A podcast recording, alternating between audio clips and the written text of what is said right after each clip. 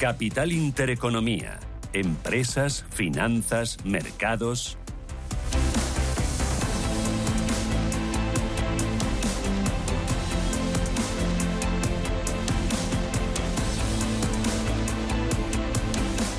Arranca el día la bolsa, ya tenemos dato de IPC sin cambios. Se lo contamos enseguida. 2,3%. Mercado, IBEX 35, ¿cómo abre, Paloma? Pues abre en rojo, caída del 0,28% y perdiendo los 9.500, 9.475 puntos para el IBEX 35. Por dentro, ¿qué estamos viendo? Pues a prácticamente todos los valores operando con recortes. Se salvan muy poquitos de las caídas, unos seis valores dentro del IBEX 35 en verde. Entre los que más están subiendo encontramos a Acción Energías Renovables con un rebote de casi el 1%, del 0,94 es la que más sube con diferencia. Buen tono también para Telefónica, arriba un 0,41% y el resto de valores en verde están mucho más planos, como Unicaja que suma un 0,20, Inmobiliaria Colonial arriba un 0,09 o el BBVA que suma un 0,11%. Caídas de un punto porcentual para Grifols, para Fluidra y para Solar y les acaba de superar Repsol, la petrolera, cayendo un 1,17%. Y tenemos algunos valores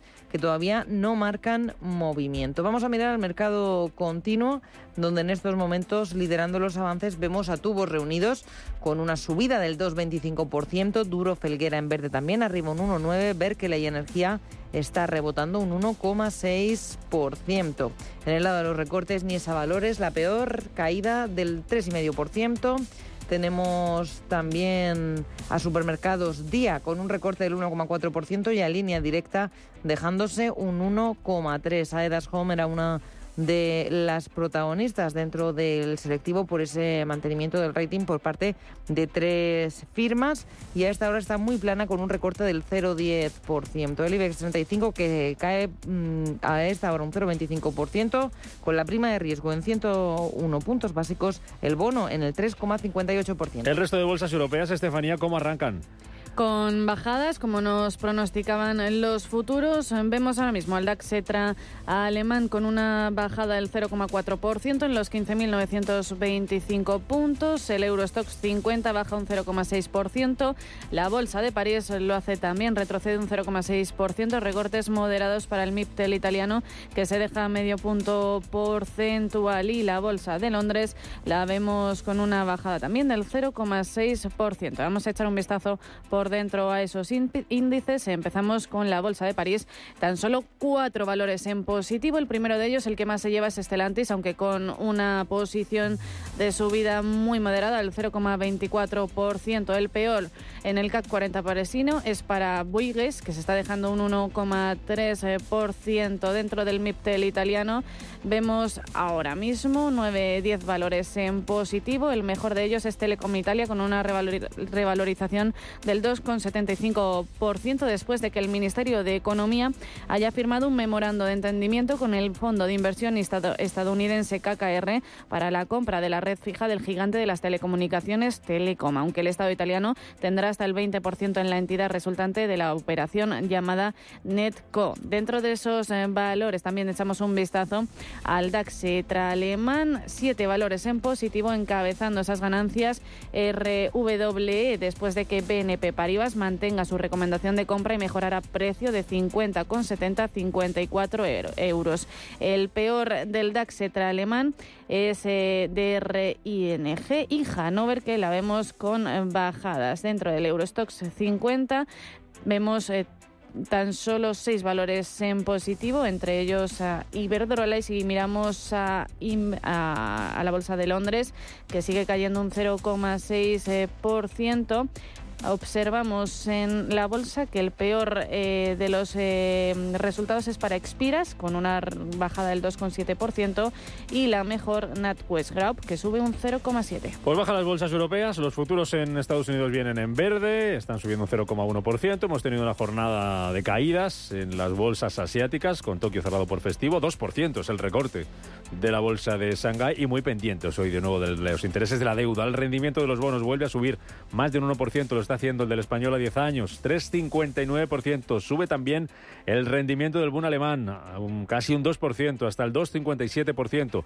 Y el del estadounidense a 10 años también, por encima de nuevo de la barrera del 4,1, 4,17 ahora mismo. Es lo que tenemos. Y ese dato de IPC que ya les adelantamos, sin sorpresas, la inflación vuelve a subir en el mes de julio, según el dato definitivo publicado del INE, cuatro décimas, hasta el 2,3%. Suben los precios, sobre todo por la subida de los precios de los carburantes, que bajaron en julio de 2022. También a que el descenso en vestido de calzado ha sido menor en julio de este año que en julio del año pasado, ya que los paquetes turísticos han subido también más este mes de julio que en el mismo mes del año anterior. En sentido contrario, destaca el descenso de la electricidad y del gas frente a la subida que experimentaron en julio de 2022. Sube la inflación hasta el 2,3%, sube también la inflación subyacente, sin alimentos no elaborados ni productos energéticos. Sube tres décimas hasta el 6,2%.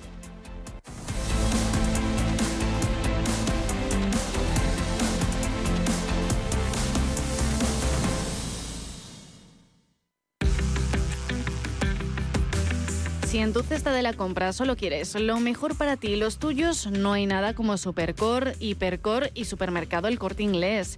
Y es que hasta el 23 de agosto dispones de una gran selección de productos con su segunda unidad al 50% de descuento. La calidad de sus productos frescos es ya todo un referente. Ponen a tu alcance el mayor surtido en alimentación, droguería y perfumería, siempre con la garantía de primeras marcas.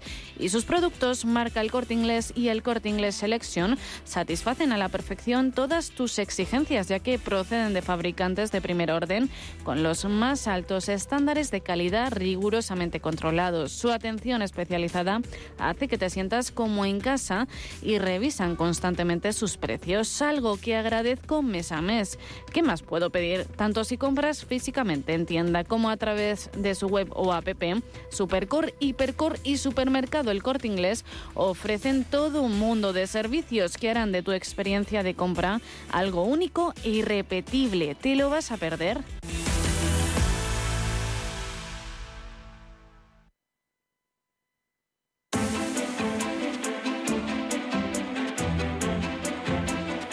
Capital Intereconomía.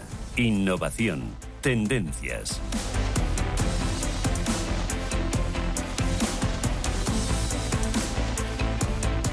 9 y 7 minutos de la mañana, ahora menos en Canarias, 7 minutos de negociación llevamos ya en las bolsas europeas. IBEX 35 Paloma, ¿cómo lo tenemos ahora mismo? Sigue en rojo, modera ligeramente esa caída, es del 0,18%, 9.485 puntos en busca de esos 9.500. Bueno, pues así tenemos a las bolsas que van a cerrar la semana, posiblemente con signo positivo, un análisis, un balance que hacíamos hace unos minutos con Eduardo y medio, analista de Renta 4 Banco.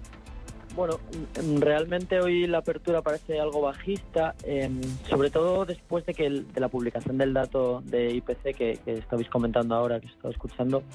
Eh, la sesión de ayer empezó muy bien, cuando salió el dato se animó mucho las bolsas, pero luego por la tarde acabó, acabó desinflándose y hoy pues bueno, la reacción del mercado es hacer un poco catch up con esa, con esa caída de las bolsas por la tarde y bueno, veremos qué, qué para la sesión ahora con los datos que se van a publicar eh, a las 9.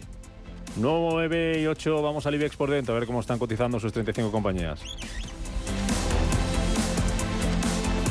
IG, broker financiero líder en productos cotizados, patrocina este espacio. Comenzamos ese repaso al IBEX 35 por la primera, por Acciona, que sube un moderado 0,19%. Sus acciones se cambian a 135 con, 134,95 euros. Y la mejor del selectivo es su filial Acciona Energías Renovables, subida del 1,16% los títulos, rozando los 28 euros, 27,96. Miramos ahora a una de las acereras del IBEX, Acerinox, que la vemos en negativo, dejarse casi medio punto porcentual. Sus títulos 9, 38 euros. Subida suave para ACS, rebote del 0,22, acciones que se intercambian a 31,84. La aeroportuaria AENA en negativo también se deja un 0,4%. Sus acciones se cruzan a 147 euros. Y en el caso de Amadeus la vemos muy plana, con tendencia negativa. Recorte del 0,03%. La compañía de reservas turísticas está en sus títulos en 63,98. La otra acelera del IBEX, ArcelorMittal, en negativo se deja algo más, un 0,77%. Sus acciones se cambian a 24,59 euros. Tenemos signo mixto en el sector financiero español, empezando con subidas las del BBVA de casi medio punto porcentual, 7 euros con 20 la acción. A 1,09 euros se cambian las acciones del Banco Sabadell, muy planita la subida en positivo, 0,0% eh, arriba, 0,05. Y vamos con el Santander en rojo, recorta un 0,33%. Los títulos de la entidad cántabra se compran y se venden a 3,63. Hoy hemos sabido, se ha publicado que el Banco Santander afronta ocho multas por blanqueo heredadas del Popular, del Banco Popular. Bank Inter la vemos en negativo, bajando un 0,13%. Sus títulos se cruzan a 6,01 euros. También recorte para CaixaBank del 0,25% hasta los 3 euros con 81. Unicaja, el último banco que nos queda por revisar, en positivo sube un 0,3% sus acciones a 1,01 euros. Y dejamos el sector financiero para continuar con Celnex. La compañía de torres de telecomunicaciones está totalmente planas en niveles de 36 euros con 49. Logista la vemos en positivo, muy planita, subiendo un 0,08% en los 25,26 euros. Caída suave para la gasista Enagas, recorte del 0,19%. Las acciones pierden los 16 euros, 15,97. A 19,15 euros vemos los títulos de esa subida muy ligera del 0,03%. Ferrovial en, en rojo cae casi medio punto porcentual, acciones 30 euros con 6 céntimos. Caída mayor para Fluidra del 1,65%, siendo la peor del IBEX 35 a esta hora. Sus títulos cotizan en negativo a 21,44 euros. Y continuamos con Grifols, que recorta un 0,3%. Las acciones de la compañía de moderivados se compran y se venden a 13 euros con 21. Y vamos a Iberdrola, que la vemos en positivo, con una subida moderada, el 0,37%. Sus acciones se cruzan a 10,98 euros. En el caso de la tecnología, tecnológica Indra está prácticamente plana, consolidación de niveles y un recorte del 0,08%. Títulos en 13,31. Vemos a Indra que tiene es protagonista hoy porque junto con Bain Capital ha ejecutado el acuerdo de compraventa de una participación indirecta del 9,5% de ITP aéreo, según lo ha comunicado a la CNMV. Y uno de los pesos pesados del IBEX 35, Inditex, en negativo, se deja un 0,6% en los 33,61 euros. Vemos subidas para Inmobiliaria Colonial, la, la SOCIMI Rebota un 0,44%, 5 euros con 68 el título. La aerolínea IAGES está, está retrocediendo casi un 1%, un 0,8%. Sus acciones se cruzan a 1,92 euros. En rojo también Laboratorios Robi recorta un 0,67, acciones 47,16. Mafre también en negativo, se deja un 0,7%. Sus títulos a 1,89 euros. Subidas para Melia del 0,16%. Los títulos se intercambian a 6,40. Sin embargo, tono negativo para la Socimi Merlin Properties sus títulos a 8,44, retrocede un 0,4%. También recorte de medio punto para Naturgy, coloca acciones en 26 euros y medio. Repsol, Red Eléctrica, perdón, la vemos cotizar en positivos, la vuelta sube un 0,10% en los 15,21 euros. Y la petrolera Repsol, una de las peores, casi la peor en estos primeros compases de negociación la caída es del 1,4% y los títulos 13 euros con 95. SACIR en negativo se deja un leve 0,2%. Sus acciones se compran y se venden a 2,99 euros. Buen día para las renovables. En el caso de Solnaria la subida es más moderada que la de Acción Energías Renovables. Es del 0,14% títulos a 13,87. Y, y, terminamos el repaso con eh, Telefónica, con una subida del 0,44%. Sus títulos se compran y se venden a 3,65 euros, junto con Inmobiliaria Colonial. Ahora mismo es la mejor del IBEX 35. Y un IBEX 35 que sigue en rojo con una caída del 0,22%, 9.481 puntos para el IBEX. IG, broker financiero líder en productos cotizados, ha patrocinado este espacio. El trading no tiene por qué ser complicado. Si lo tuyo es la sencillez, invierte con Multis en el broker IG. Para abrir una posición solo tendrás que elegir el multiplicador deseado y listo. Estarás dentro del mercado. Ábrete cuenta en IG.com. El trading de estos instrumentos financieros está asociado a un riesgo elevado.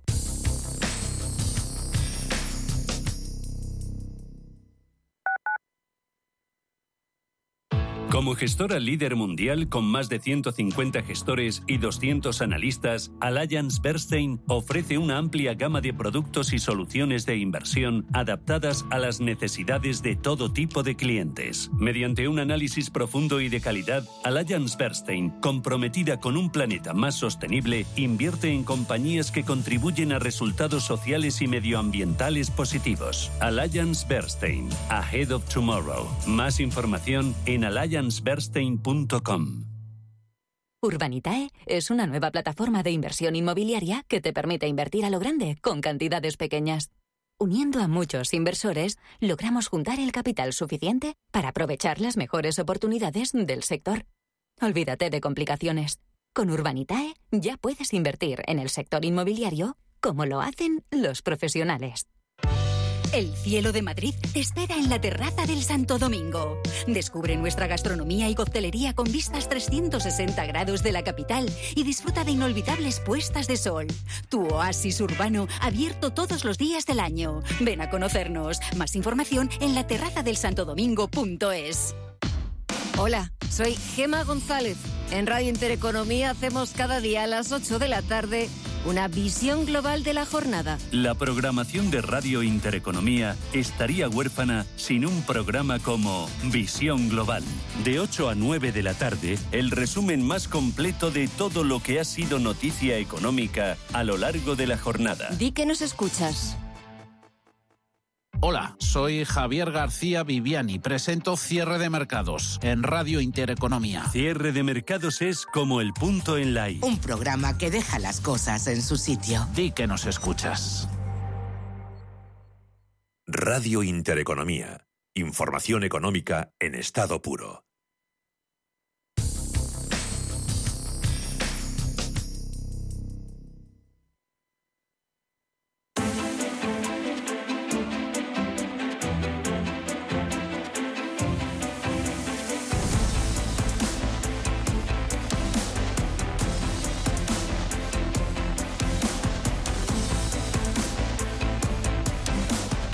Capital Intereconomía con la educación financiera.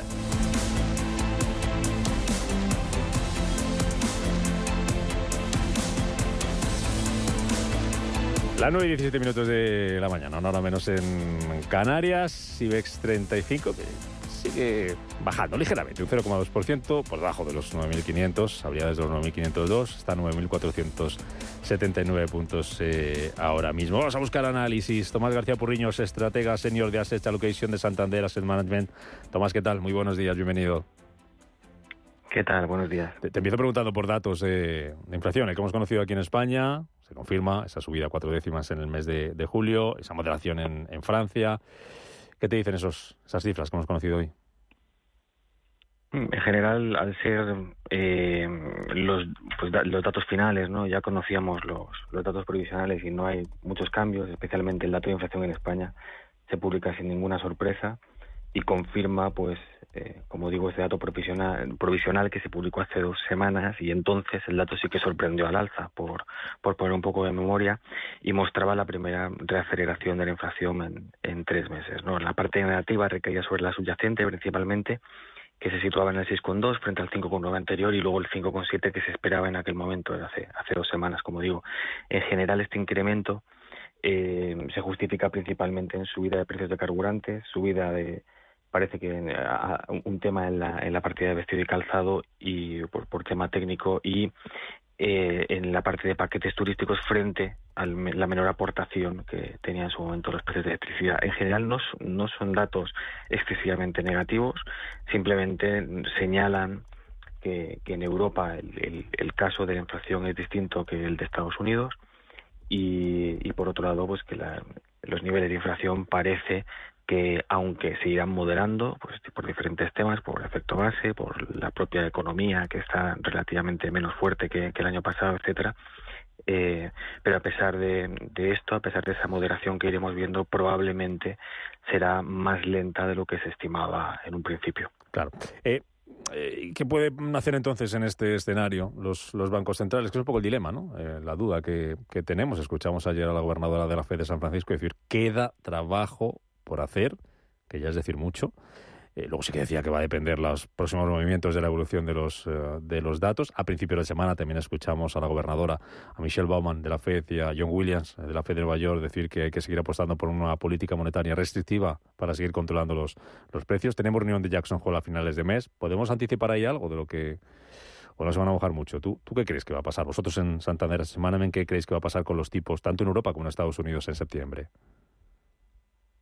Yo creo que en general en este momento los bancos centrales tienen, no tienen un incentivo de ser demasiado claros respecto a lo que harán en septiembre eh, y tienen pues, el mes de agosto, que es un mes generalmente más tranquilo en mercados, para ir comprobando cómo van saliendo los datos eh, y probablemente donde empecemos a, a, ver cómo nos despejan dudas sea en la reunión de Jackson Hole.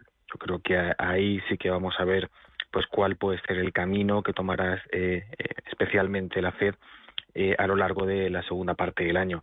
En general, los datos de inflación que se publicaron en Estados Unidos son bastante buenos, son bastante benignos. Es verdad que, como digo, la inflación sigue siendo pues más complicado de normalizar de lo que parecía en, un momento, que, recordemos que hace un año pues parecía que era principalmente efecto base, ¿no? Y se ha demostrado que no es así, que había efectos de segunda ronda, etcétera. Pero ahora sí que parece que en general los indicadores que manejan los, los miembros de la Fed estarían mostrando una eh, desaceleración notable, incluso una normalización probablemente ya el año que viene. Y en ese sentido, en general parece que sí que podríamos ver una pausa en, en, esa política monetaria restrictiva, insisto, sobre todo por parte de la FED. El caso europeo es relativamente más complicado eh, y aquí sí que podríamos ver pues quizá un banco central que en algún momento se pusiera algo más agresivo, pero en general yo creo que el mensaje que se dará y el mensaje que están dando es que efectivamente siguen preocupados por el tema de la inflación, pero yo creo que parece que estamos en ese momento del en un momento del ciclo en el que lo más probable es que eh, haya un respiro, haya una pausa se siga viendo cómo evolucionan los datos y la, la probabilidad, lo que sería el riesgo, no está tanto en que haya una o dos subidas de tipos más, que probablemente es hasta donde podrían llegar, como que el año que viene comencemos a ver eh, nuevas bajadas, que insisto, no es nuestro escenario en este momento, por lo menos todavía no, pero sí que es verdad que vemos que el riesgo está en, en la parte de tipos de interés más a la baja que al alza en este momento, insisto, del ciclo y sin, sin querer decir con esto que esperemos que esperamos una política monetaria más expansiva por mm. parte de los bancos centrales. Sencillamente creo que estamos llegando al pico de, política monetaria. Los intereses de la deuda lo están viendo igual, que están subiendo. Eh, hoy, por ejemplo, el rendimiento del bono alemán vuelve a estar por encima del 2,5%, subida del 1,6%. Sube también medio punto por encima del 4,1 el rendimiento del bono estadounidense. Aquí en España más de lo mismo, 3,58%. Vuelve a recuperar el 3,5%. ¿Qué nos están diciendo ese movimiento? En general son movimientos eh, efectivamente que lo que nos dicen es, por un lado, que eh, las cosas no pasan tan rápido como lo desearía, es decir, que los techos son muy complicados de predecir, pero eh, por otro lado nos están diciendo que hay, en el caso estadounidense, pues un flujo más, fuerte de, deuda, aparte de, la noticia el viernes pasado de la rebaja del rating, etcétera, pequeños detalles, pero como digo, desde nuestro punto de vista, en este caso, tanto eh, en la parte larga también, pero especialmente en la parte corta de la curva, en la que serían los plazos más cortos, el riesgo, insisto, es especialmente a la baja. Eh, y marginalmente podemos ver subidas, sí, pero no creo que veamos pues otro ciclo de subidas de 300, 400 puntos básicos, sino que probablemente, insisto, estemos hablando de 25, 30, 50 puntos básicos hacia arriba frente al riesgo a la baja que es mucho más elevado. Esto lo que hace es que la renta fija sea especialmente atractiva en estos momentos. Y desde nuestro punto de vista creemos que la oportunidad de continuar construyendo cartera en renta fija es muy interesante, especialmente eh, comentas deuda eh, pública, pero en general la deuda corporativa, esto es la deuda de empresas, creemos que está en un punto bastante interesante, porque por un lado eh, nos podemos llevar pues la parte de los spreads, esto es lo que pagan de más las empresas frente a los gobiernos, que es interesante y un entorno en el que parece que pues las peores previsiones para el futuro en lo que sería la parte de crecimiento económico, pues parece que se pueden ir descartando, al menos en el futuro próximo. Esto sería, por lo tanto, positivo para, la, para que las empresas puedan estén en buena situación para continuar devolviendo su deuda. Y luego, como digo, la parte de tipos, pensamos que, esos riesgos a la baja se podrían materializar y, en general el atractivo, la rentabilidad eh, potencial es bastante atractiva en esta, en esta parte. Mm. ¿Las bolsas cómo las estáis viendo? Eh, del Santander a en Tomás, hacia arriba, hacia abajo, ¿dónde está entrando dinero? ¿Dónde está saliendo? ¿Por qué está apostando la gente? En general estamos viendo un mes de agosto bastante típico. Eh, quiero decir, al final eh, hay una menor liquidez y pequeñas noticias negativas en un mercado que venía mm, pues bastante calentado, ¿no? Con, con un sentimiento, en general, entramos en el mes con un sentimiento bastante extremo al alza, un, sentimiento positivo, entrada de flujos, etcétera, y entonces eh, pequeñas noticias, como comentaba, como pues la bajada de rating de, de, Fitch, el, unos resultados empresariales que son positivos pero insuficientes o agridulces, comentaba hace dos semanas con, con vosotros, eh, unos eh, pocos datos macro, pero en general, pues mostrando cierta debilidad en China. Es verdad que hemos visto datos más positivos en Estados Unidos, pero mostrando un crecimiento relativamente débil, no malo, pero tampoco excesivamente positivo. Es decir, no hay que olvidar que el crecimiento global que espera el FMI para este año, en torno al 2,5%, es el crecimiento de PIB más bajo desde eh, la crisis financiera si no contamos con eh, el 2020, con, con, el, con el año del COVID. ¿no? Es decir, que se esperan crecimientos positivos pero bajitos. ¿no? Entonces, en un escenario así, pequeñas noticias negativas, eh, cuando el mercado está bastante extremo, pues es lógico que veamos ciertas correcciones o movimientos erráticos como el que hemos visto esta semana. Lo que sí que creo que es importante comentar es que es eso. Esto es un, un patrón estacional típico de agosto en el que normalmente se incrementa la volatilidad ante el menor volumen que hay en el mercado y no vemos que esto implique por ahora ningún cambio estructural. Es, insisto, un movimiento eh, típico, repunte de volatilidad típica de agosto y probablemente, insisto, las noticias que podrían provocar cambios en los mercados eh, y, y, cambiar ahora mismo nuestra posición es relativamente cauta, no negativa, pero sí que pensamos que pues que, cabría plantearse el mercado desde un punto de vista más defensivo ante la subida que han tenido los sectores más cíclicos, etcétera.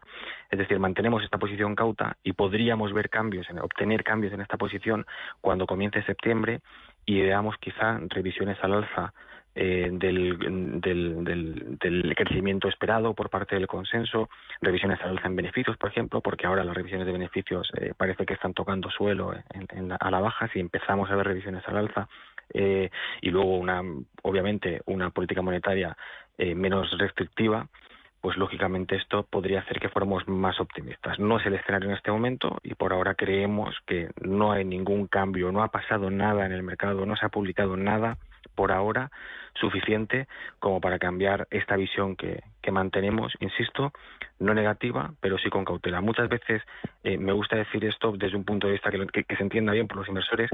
Eh, hay momentos en los que no se puede cambiar la cartera, no se puede adecuar al perfil que uno quiere tener, ¿no? Porque eh, hay caídas muy fuertes, los momentos de caída, los momentos de fuertes incrementos de volatilidad no son los momentos de hacer cosas, los momentos de hacer cosas son ahora. Entonces, ahora es el momento de que eh, si uno no está a gusto con la cartera que tiene o siente que no se adecua al perfil eh, inversor que tiene, pues porque ha habido, pues, ha, habido cambios en la misma por movimientos de mercado, etcétera, ahora es el momento de hacer ajustes y no después, en septiembre, como digo, o en, octubre, cuando ya sí que lleguen nuevas noticias, cambien el panorama y veamos pues o subidas fuertes o caídas fuertes en los mercados. Ya que hablabas de China, vamos casi, hemos ido esta semana casi a susto diario. Desde allí, primero la caída de las exportaciones, luego el dato de inflación, que allá al contrario de lo que pasa aquí en Europa y en Estados Unidos, pues se moderan los precios, pero el problema es justo el contrario que el nuestro, no un problema de inflación, sino un posible problema de deflación. Hoy su principal promotora, que no es el primer susto que da el sector inmobiliario, anticipando que podría anunciar pérdidas de hasta 7.000 millones de euros a finales de este mes. Eh, lo, de China, ¿cuánto nos tiene que preocupar, Tomás? Lo de China es eh, relativamente preocupante. Creo que su economía está atravesando problemas estructurales que no se están afrontando, o por lo menos no con la suficiente fuerza como para cambiarlos de rumbo. Y por lo tanto, esto eh, es una cuestión básicamente de, del tiempo que tarde en ajustar si no se incluye ningún tipo de, estímulo por en medio. ¿no? Eh, En cuanto al tema de la inflación, sí que me gustaría eh, matizarlo un poco, ¿no? Porque este dato negativo de inflación que se ha publicado, el intermensual, es principalmente por un movimiento en los precios de, alimentación justificados en el precio del, del, cerdo en China, que es realmente importante y que tiene un efecto base de que el año pasado se incrementó notablemente, pues también por, por temas propios de, del, del, animal o de, entonces eh, eh, claro, es, es un ajuste puramente técnico. Es verdad, eso sí, que la inflación débil o una pues no creciendo muy fuerte es eh, un reflejo de otros datos que hemos ido conociendo de este país, ¿no? como por ejemplo el dato de, de, balanza comercial que se ha conocido esta semana y, otros datos de confianza, etcétera, que, o de inversión que invitan a, cierto pesimismo o a, mostrar que efectivamente más allá del catch-up que ha hecho la economía china eh, en su reapertura, pues parece que una vez ha recuperado o está cerca de esa tendencia de crecimiento que tenía anterior, al, anterior a los cierres por el COVID, parece que no es capaz de, de, reacelerar, insisto, afloran esos problemas estructurales. Principalmente los problemas están en la parte inmobiliario.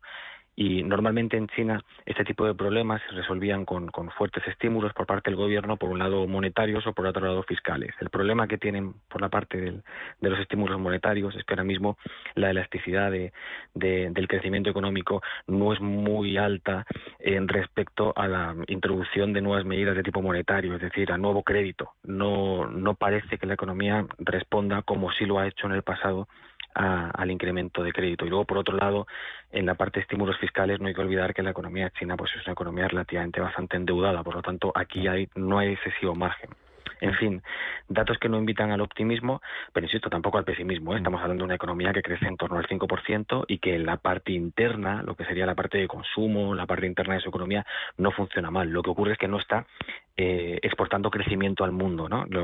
su, su, parte de manufacturas, la parte manufacturera, pues, y también por el tema inmobiliario, está relativamente más débil y esto lo que hace es no sumar crecimiento al mundo como si lo ha venido sumando en el pasado. Pero internamente no podemos hablar de un país que tenga problemas o que esté atravesando en este momento una crisis relevante. Sencillamente, como digo, está en un entorno de crecimiento global flojo y, que, sería, el, digamos, lo que está pasando en el mundo y, China es el reflejo en China es, como digo, pues eso, pues un crecimiento también flojo en lo que implica comercio, o eh, importaciones al, al resto del mundo. Mm, la buena noticia de China no llegaba ayer por esa ese levantamiento de las restricciones para que sus viajeros pudieran viajar en grupo a algunos países europeos y a Estados Unidos. Eso es bueno para un sector en bolsa como el como el lujo, que depende mucho de ese tipo de turismo. Termino con el petróleo, eh, preguntándote, Tomás, eh, ¿qué pensáis, qué prevéis que puede pasar con el precio del petróleo? Que nos lleva un poco a la primera pregunta que te hacía, de lo que hablábamos, del, IPC, que es lo que está detrás de la subida del IPC aquí en España, de esa subida de julio, pues el encarecimiento de los carburantes. Lo estamos viendo las gasolineras. Cinco semanas consecutivas de, de, subidas. Petróleo que ha subido un 20% en mes y medio, que lo tenemos hoy por debajo de los 87 dólares. Pero ¿qué puede pasar? ¿Hasta dónde puede llegar y de qué va a depender? Estamos viendo la OPEP ahí, en la reunión de este fin de semana, eh, diciendo que van a seguir con sus planes de recortar la, la producción para que suban los precios. El objetivo lo tienen muy claro. A ver, el, aquí el, con el petróleo ocurre lo mismo que ocurre con otro, en general con el mercado de commodities. Eh, esto eh, decía eh, em, eh Paneta que hemos vivido múltiples shocks en, la economía y el reajuste de, estos múltiples shocks que hemos vivido en los últimos años, pues, pues tensiones geopolíticas, una pandemia global, etcétera, todas estas tensiones que hemos subido, eh, que, hemos, visto en tan pocos años, ha provocado reajustes en oferta y demanda que han dejado al mercado en equilibrio pero temblando. Esto es con inventarios muy bajos en general en todas las commodities y ya lo hemos visto en el pasado. Ahora pues no hay que olvidar que venimos de una caída importante en general de las commodities y en concreto del petróleo o de los precios del gas. Entonces, eh, en este contexto, insisto, de que venimos de una caída muy fuerte y de que tenemos unos inventarios ajustadísimos, eh, cualquier eh, cualquier pues digamos estornudo que tenga la economía por el lado de la oferta por el lado de la demanda cualquier incremento de tensión geopolítica cualquier eh, tema de la OPEC en general influye bastante en los precios, ¿no? Porque, insisto, son, son precios, es un mercado que está en un equilibrio muy justo. Y eso es un poco lo que hemos visto en, en, la parte del petróleo. Arabia Saudí en concreto no, no estaba eh, contenta con los cortos que se estaban produciendo en, en, el mercado de petróleo, que habían llevado a que la curva se pusiera incluso eh, en contango en los primeros vencimientos, lo cual es bastante negativo para, para el crudo en el, en el, para los precios futuros en general. Y lo que han intentado hacer es eh, estabilizar este mercado, eh, enseñando o mostrando la disposición que tiene Arabia Saudí en concreto como, como productor y la, y la OPEC en general de mantener un mercado que siga siendo lo que lo que sería en términos ingleses tight, ¿no? Un mercado pues ajustado, mm. eh, con inventarios ajustados. Eh, por lo tanto, nosotros, en general, nuestra expectativa es que el mercado se mantenga ajustado, porque cuando eh, compruebas, cuando analizas la parte de la, la, parte de la demanda en general depende del crecimiento económico. Entonces, si el crecimiento económico mejora, se incrementará el consumo de barriles. Y la parte de oferta, pues parece que va a estar muy ajustada. No parece que, insisto, que la OPEC vaya a tener intención de incrementar la producción y el resto de países fuera de la OPEC, lo que sería la OPEC Plus, ¿no? La OPEC más, eh, más eh, Rusia, etcétera, pues parece que el resto de países tampoco está en disposición de incrementar la producción lo suficiente como para, para, fuertes incrementos de la demanda. Esto lo que nos implica es que el precio del crudo se mantendrá en los niveles más o menos actuales, en torno a 90, podría incluso incluso llegar hasta el entorno de los 100 dólares eh, si el mercado se complicase. Eh, eh, pero como digo, en este entorno, en un entorno se mantendrá volátil, y, pero no debería ir mucho más allá, salvo, insisto, que hmm. ocurriese algo y entonces ese algo provocase que viéramos un incremento fuerte de los precios. En general, para la inflación, no es excesivamente relevante si los precios del crudo se mantienen en torno a los niveles actuales. Ah. Sí que influiría que la inflación incrementase. Es verdad que vamos a ver menos efecto base, además esto va a ocurrir de ahora en adelante. El efecto base de, los precios de energía no va a ser tan influyente como lo ha sido en la primera parte del año, es decir, eh, la inflación caía gracias a, la, esta caída de precios de energía, pero en principio donde nos tenemos que fijar para la parte de inflación es en la parte, eh, lo que sería la subyacente, ¿no? La subyacente no es tan dependiente de los movimientos del precio de la energía y en la subyacente ya estamos viendo pues dinámicas de eh, menor fuerza en los precios, ¿no? De, menores niveles de precio, de mm. incremento de precio. Por lo tanto, no es muy preocupante siempre y cuando, pues insisto, no haya un incremento fuerte de la tensión geopolítica, no ocurra pues algún evento eh, que pueda provocar pues una subida, insisto, eh, rápida y no solo lo vemos con el precio del petróleo, insisto, lo vemos que puede pasar con prácticamente cualquier commodity, con cualquier materia prima que está en riesgo de que cualquier problema en el suministro eh, implique un, fuerte avance de, los precios. Bueno, pues así tenemos la situación. Los precios, por cierto, ya que los mencionas, Tomás, tengo delante la lista del INE de lo que han subido los precios en julio y es mejor no mirarla. Los huevos un 13%, la leche un 17%, eh, los productos lácteos un 12%, la, la fruta fresca un 11,5%. Ya si te vas al azúcar es mejor no, no echárselo en el café. 44%, con 44% ha subido el azúcar en, en, julio. Tomás García Purriños, estratega senior de Asset Allocation de Santander Asset Management. Gracias por estar con nosotros como siempre. Que vaya bien lo que queda de día y disfruta del fin de semana y el puente o vacaciones si tocan. Gracias, Tomás. Lo mismo, Un abrazo. Lo mismo os digo. Muchas gracias. Hasta luego. ¿Estás buscando un broker para operar en el mercado americano? eBroker te ofrece tiempo real gratuito, garantías intradía y comisiones muy competitivas en futuros y opciones de CME Group. Prueba nuestra cuenta demo gratis. ebroker.es. Reinventando el trading. Producto financiero que no es sencillo y puede ser difícil de comprender. En Supercore, Hipercore y Supermercado El Corte Inglés tienes siempre ofertas increíbles. Y ahora además muchísimos productos con un 50% de descuento en su segunda unidad. Por ejemplo, Burger La Madura, Burger Vacuno Joven o Carpacho de Vacuno La Finca. Segunda unidad a mitad de precio. En Supercore, Hipercore y Supermercado El Corte Inglés. Precios válidos en Península y Baleares. Amos de Casa, el magazine para hombres y mujeres en el que encontrarás todas las ideas y sugerencias para la supervivencia doméstica, además de ocio, cultura, compañía y buen humor. Amos de Casa, los domingos a las 10 de la mañana en Radio Intereconomía. Te esperamos.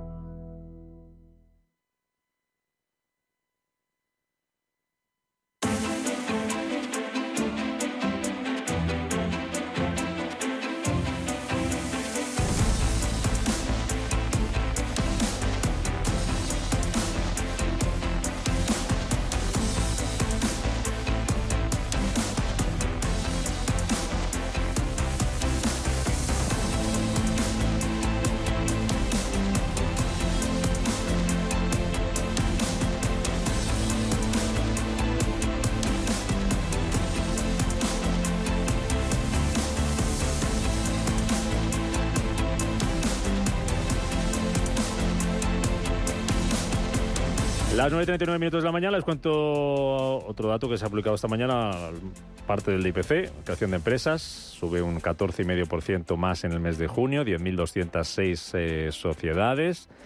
Eh, la disolución baja, eh, el cierre de empresas, traducido, un 2,6%, 1.657, datos publicados por el INE.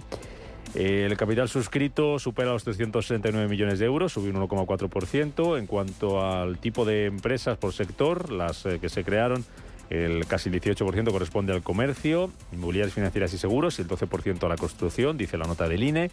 Y en cuanto a las disueltas, el 19,6% comercio, 16,8% construcción y 13,5% inmobiliarias financieras y seguros por comunidades donde más empresas se crearon, Madrid, Cataluña y Andalucía. Volvemos a mirar al mercado. IBEX 35 lo tenemos a esta hora con números rojos del 0,16%, 9.486, en línea con el resto de bolsas europeas que ahora nos cuenta Estefanía. Por dentro del IBEX 35 liderando los recortes, Fluidra se deja un 1,8% y un 1% perdiendo Merlin Properties y Repsol, subiendo Telefónica un 0,6%, medio punto arriba Iberdrola y también repunte del 0,4 para Endesa y Unicaja Banco. Mercado continuo, noticias protagonistas. Paloma. Pues mirando la parte baja de la tabla, junto a Fluidra encontramos a Niesa Valores que se deja un 3,5% y también a la protagonista del día, Edas Home, caída del 1,2% pese a que Moody's, Fitch y SP mantienen el, el rating de AEDAS con una perspectiva estable y destacan la disciplina financiera de la empresa, la solidez de la demanda y la visibilidad de su negocio en los próximos años. También en negativo, Atrisgel, la caída es de un punto porcentual y la España, que cae otro punto porcentual. Por el lado contrario, en el de las subidas, liderando los avances técnicas reunidas, que rebota un 2,9%, Alantra Partners arriba un 1,7%, Prisa, promotora de informaciones, arriba un 1,3%.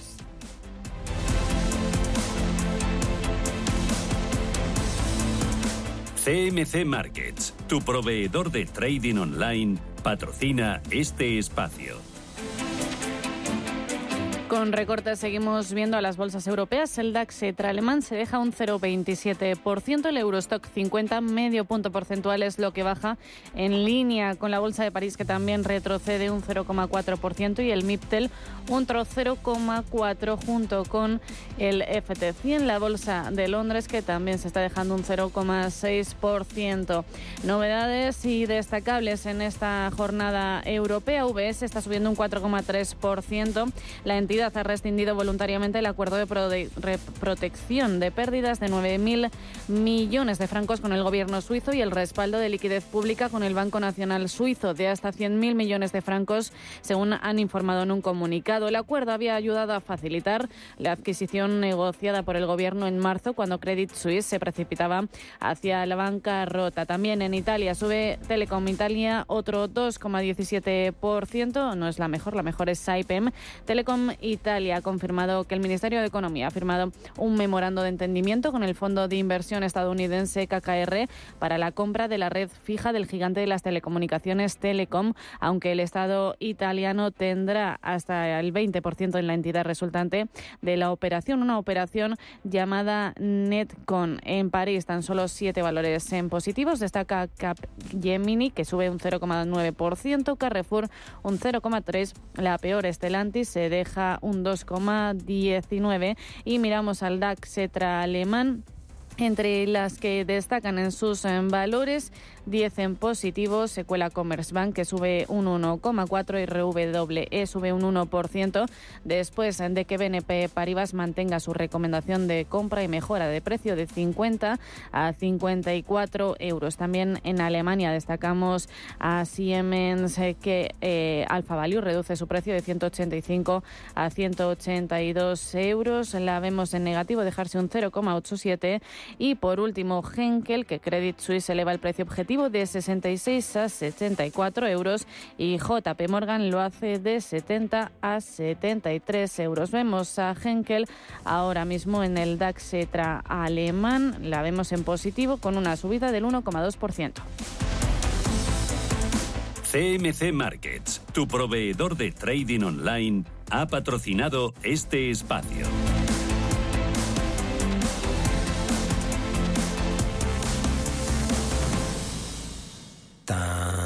Tan, tan, tan, tan. La cuenta online del Santander es tan tan fácil de abrir que lo puedes hacer desde donde quieras. Santander en digital es Santander. Santander, por ti, los primeros. Consulta condiciones en bancosantander.es. Muévete con Alquiver y preocúpate solo por tu negocio, sin sorpresas, sin penalizaciones y con todo incluido en una sola cuota. Visita alquiver.es y elige tu vehículo. Radio Intereconomía es la mejor plataforma para dar a conocer, relanzar y poner voz a su empresa. Nuestro equipo comercial le asesora para conseguir sus objetivos. Contacte con nosotros en el 91 999 21 21 o escribiendo a comercial@intereconomía.com. Radio Intereconomía, la radio de las empresas.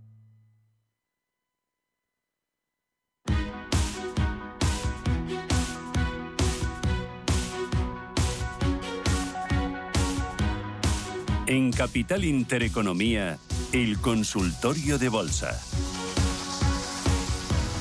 Abrimos consultorio de bolsa. Roberto Moro, analista de Apta Negocios. Buenos días, ¿cómo estás? Hola, buenos días. Razonablemente bien. Me alegra. ¿Los mercados? Bien, mal, regular, razonablemente bien. Nos conformamos como estamos, podíamos estar mejor. Yo creo que nos conformamos como estamos, ¿no? Eh, porque en un momento determinado, hace eh, la semana, a comienzos de la semana pasada, parecía que se producía una, una corrección algo superior, pero no, no, ha resultado de momento ser como tantas y tantas otras en, eh, pues prácticamente desde que todos los mercados comenzaron a subir en, en octubre, ¿no? De hecho, eh, bueno, falta comprobar cómo cierran hoy los mercados, ¿no? Pero eh, la vela semanal que nos están dejando, eh, además todos ellos, ¿eh? tanto en Europa como en Estados Unidos, son velas de, eh, de total indefinición. Si acaso un pelín más feas en los mercados eh, americanos, pero tampoco podemos olvidar que están a un 2, un 3% de los máximos anteriores y que estos, a su vez, se encontraban pues a un cuatro y medio de sus máximos históricos. Así que aquí de momento la verdad es que eh, no está sucediendo nada. Yo creo que la mayor sensación de peligro eh, la ha dado el IBEX 35 a principios de semana cuando fue capaz eh, de irse por debajo de la zona de 9.300, llegó incluso a los 9.200, eh, sí, 9.210. Eh, y esto significaba irse por debajo eh, de la base de lo que para mí es una formación de, de cuña ascendente y por lo tanto con implicaciones eh, severamente bajistas, pero con las mismas ha vuelto a recuperar y con mucha fortaleza por encima de ese nivel. Así que para mí, en el mercado español, la zona clave con diferencia son los 9.200. De perderlos, pues a lo mejor ya estamos hablando de otro contexto y no solamente eh, de corto plazo, pero también es verdad que el resto de índices no tienen una estructura técnica eh, similar y simplemente hay que estar pendientes de los mínimos eh, que nos ha dejado la semana. En el caso del DAX, eh, de la zona de 15.760. Eh, bueno, por no hablar de todos, yo anclaría el, la evolución en Europa a ese nivel, porque por debajo lo normal es que como mínimo vayamos a visitar eh, los mínimos de comienzos del mes de, julio, ¿no? Empezando a ver así ya también niveles de corrección proporcional de Fibonacci a lo que fue toda la última gran subida desde marzo de, de este año. Pero viéndolo con la otra perspectiva, bueno, es que hay algunos índices, incluso como el Eurostox, que ahora mismo está casi casi a medio camino entre soportes y resistencias. ¿Ahí qué se hace? Pues nada, esperar. Y poco más se puede decir eh, tam, eh, tampoco de los índices americanos, ¿no?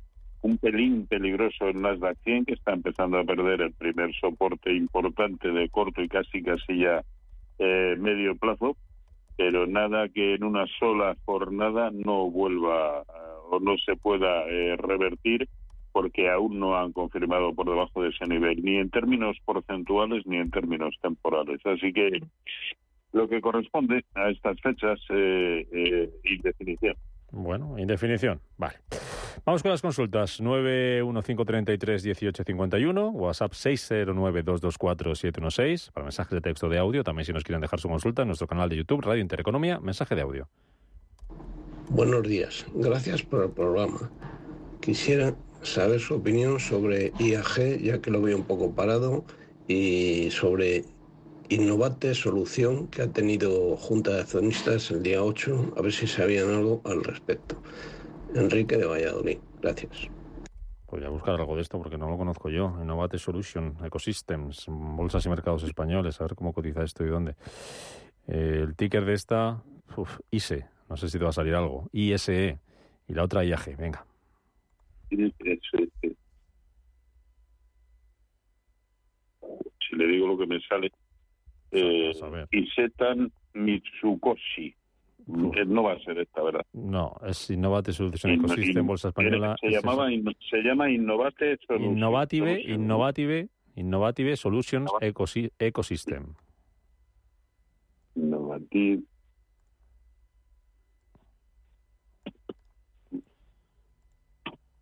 Vamos a ver si por aquí me sale algo. No, es que nos pedía si habíamos algo de la Junta o algo, pero no, no, no encuentro nada, absolutamente nada. Esta, esta me comprometo en el descanso a buscar. Mientras tanto, si le parece, Mira. porque creo que sí la voy a... Mira, le voy a dar, le voy a dar información, sí que acabo de encontrar. Va a pedir eh, a la CNMV ser remitida en el parque, claro, no, no cotiza. Tras haber sido suspendida hace ocho meses por no presentar las cuentas anuales a tiempo. Eso es lo último que puedo leer, ¿vale? Por cierto, que el fondo de Noruega vuelve a superar el 5% de Repsol, también por si nos es de interés, por si analizamos algo luego. Y que Deutsche Bank le va por encima del 40% el potencial de dos bancos del, del IBEX. Ahora mira a ver cuáles. Eh, dime algo de IAG, venga, IAG o alguna eléctrica, que nos pregunta otro oyente por aquí. Si cambiaría sin... No nos liamos, IAG, venga, IAG. A ver, eh, IAG de momento se está deteniendo donde lo ha hecho casi siempre, ¿no? Desde, concretamente desde febrero del año, vamos, de este mismo año, todo lo que es la zona entre 1,95 y 2 es una resistencia brutal. Pero pensemos también que esa misma zona es el 0,618% de Fibonacci de la enorme caída estructurada que, eh, eh, que cayó eh, o que acometió en abril del año de no no de 2021 por lo tanto es una resistencia eh, tan fuerte que yo creo que solo con precios eh, eh, de cierre por y, digamos con algún filtro vamos a poner la zona de 204 yo creo que solo por encima de 204 eh, se pueden acometer compras no en tanto que en estos niveles yo desde luego si las tuviera y lo comenté también en en su momento, en, febrero. Eh, a mí estas zonas me parecen para, estar fuera y para materializar, espero que beneficios eh, eh, quienes los, los tengan. ¿no? Mm, no me parece desde luego una buena opción comprar y en previsión de que haga en esta ocasión lo propio cada vez que ha tocado con anterioridad este nivel, pues por eso digo que quizá lo que proceda sea vender ahora, que no pasa nada por volver a comprar, pero eh, teniendo una mínima seguridad de que ya ha roto resistencias y que por lo tanto tiene pocas trabas en el camino, que se le abriría eh, bastante expedito hacia la zona de 2.58. Vale. Y ahora otra pregunta. ¿Cambiarías eh, Inditex por IAG o por alguna eléctrica? No, en absoluto. Inditex probablemente no lo cambiaría por nada, pero digamos como concepto. Eh, es un título que lo más que puede suceder para mal o que está sucediendo, porque esto lo carga el diablo y un día te cae un 10% y ya está, pero es un título evidentemente el más estable del mercado español y yo creo que en una cartera bien ponderada siempre tiene que siempre tiene que estar en, en cartera, ¿no? Eh, pero que y cambiarla pues prácticamente por ninguno, por coste de oportunidad quizá en el mercado español pues eh, puedan destacar ahora mismo a corto plazo eh, eh, Telefónica, Acciona Renovables, eh, Laboratorio Robi. Estos son, digamos, por costo de oportunidad, de oportunidad una buena opción, pero a mi entender, ni mucho menos para mm, cambiarla por, por, por Inditex. Quizás sí por cualquier otro, pero no por Inditex. Por ejemplo, venga, dime uno. ¿Por qué cambiarías? Eh, no, Inditex. No, por, ejemplo. si, si, tienes Inditex en cartera, si lo cambiarías por IAG. ¿O Inditex no la cambias por ninguna? No, no, no. Yo Inditex no lo cambiaría por ninguna. Vale, vale, vale. Pues Ahora, si lo que quiere es cambiar alguna eh, eh, por IAG, pues no, las, que le he mencionado. En el momento actual, eh, Telefónica, eh, Acciona Renovables y Laboratorio Robi. ¿Telefónica entraría ya a estos precios? Sí, sí, porque además están acompañando sus homólogos con un movimiento similar desde zonas de soporte brutales, ¿no? Que es lo que acaba de hacer Telefónica, rebotar en la zona de 250, 253 y dado que también KPN ha hecho algo similar, Telecom Italia, eh, que lo tiene un poco peor es Orange, pero prácticamente todos están haciendo movimientos similares, así que eh, sí, sí, de la misma manera que previamente y durante bastante tiempo siempre he venido comentando que Telefónica no había que tenerla en cartera, al contrario, que estaba para cortos. Bueno, pues ha llegado a su soportazo de medio plazo y ahí ha reaccionado pues como suele suceder con los soportes importantes. ¿Bancos tendrías en cartera? Ahora voy con los consultores oyentes, pero ya que me pongo a preguntarte, ¿bancos tendrías en cartera? ¿Ni españoles ni europeos? No, no, no, pero eh, quienes los tengan tampoco veo motivos de momento para salirse, ¿no? Eh, aquí yo creo que la, la, eh, la estrategia a seguir debiera estar bastante clara, ¿no? lo que lo que nos haga el índice sectorial bancario europeo, que ahora mismo está casi casi a medio camino entre soportes y resistencias, pero de corto plazo, de tal manera que por encima de 115 en el sectorial bancario yo sí compraría no solamente el propio índice, sino muchos de los títulos, seguro, muchos de los títulos eh, incluidos españoles, entre los que destacaría probablemente por recorrido potencial, destacaría Unicaja, eh, o en el mercado europeo destacaría eh, Intesa San Paolo, por ejemplo, eh, y pero de la misma manera que si se nos va por debajo con precios de cierre por debajo de, eh, de 109 eh, pues tendremos un, un, problemita. Por lo tanto ahí sí que nos deberíamos plantear la permanencia en algunos de los títulos bancarios. Pero hoy por hoy yo no me quitaría ninguno porque ninguno dentro del mercado español están teniendo un comportamiento excesivamente eh, eh feo y sobre todo excesivamente alejado de la propia realidad del sector en Europa. Vale. Mensaje de audio. ¿Cuál de estas dos eh, entidades bancarias le parecía mejor para incorporar por mayor recorrido? Puede ser el italiano Unicredit o la